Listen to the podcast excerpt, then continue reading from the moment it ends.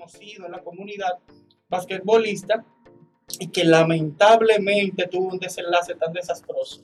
Sí, pero a, a juzgar bien, ya por la edad que tiene, tenía ese joven, ya interpretamos que tiene una conciencia propia de cuáles son las cosas que tienen peligro y cuáles no. peligro. Porque hay, cuando uno rota en pediatría, uno visualiza la edad de, de- de quemado de niños, que son poco frecuentes la- las quemaduras eléctricas, pero llegan. Entonces, ahí sí nosotros debemos precisar que no hay conciencia, pero una persona adulta, por una recreación que sabe que hay un tendido de, de alta tensión y le pasa algo comunicante de, de energía, puede que, que reciba una descarga.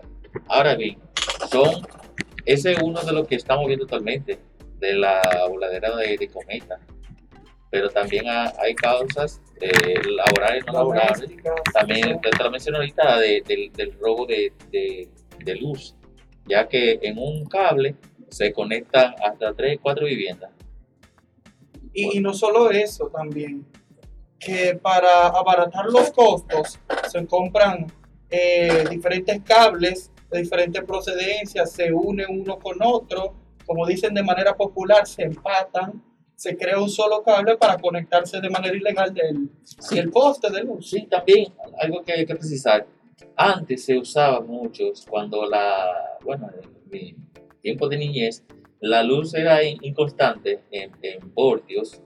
Eh, había unos aparatos que eran de fabricación ya eh, casera, prácticamente que le decían los elevadores. Yo, yo no estoy familiarizado con esos tiempos, esos son tiempos muy atrás. Muy atrás, muy atrás, sí. pero- no, ya, ya tú era cuando, cuando ya niño, ya tú tenías tus 15 años. Pero, volviendo al tema, eh, se utilizaba mucho lo que eran los elevadores. Y ahí sí había eh, causas altas o las consecuencias altas de, de personas que llegaban con, con a las con choques eléctricos.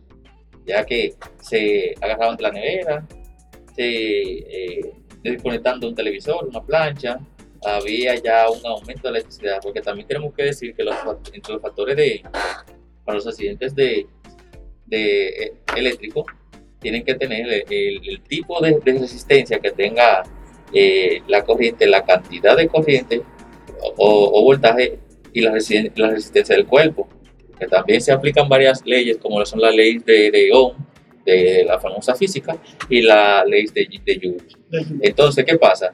Eh, no es lo mismo tú recibir eh, una, una corriente con un volumen bajo, una baja intensidad, a una media intensidad, a una alta intensidad que lo conocemos como un, eh, de altos voltajes. Cuando pasa ya por, por encima de los, de, de los 1600. Entonces, también tenemos que recalcar el tiempo que una persona se ve ya en contacto con, con dicha electricidad.